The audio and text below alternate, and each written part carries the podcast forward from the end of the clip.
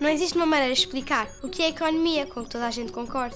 Mas vamos dizer que a economia é a ciência que estuda o modo como as pessoas usam, produzem e distribuem os diferentes recursos disponíveis para satisfazer as necessidades da sociedade.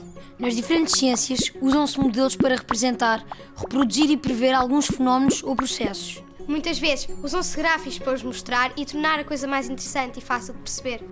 Também a economia. Se usam modelos que recorrem à matemática para criar um conjunto de variáveis e estabelecer relações entre elas, para produzir hipóteses sobre o comportamento económico. Um modelo pode ser muito simples e simular a alteração de apenas uma variável para ver que efeito tem na economia, ou pode ser muito complicado e alterar milhares de variáveis ao mesmo tempo para prever o que vai acontecer.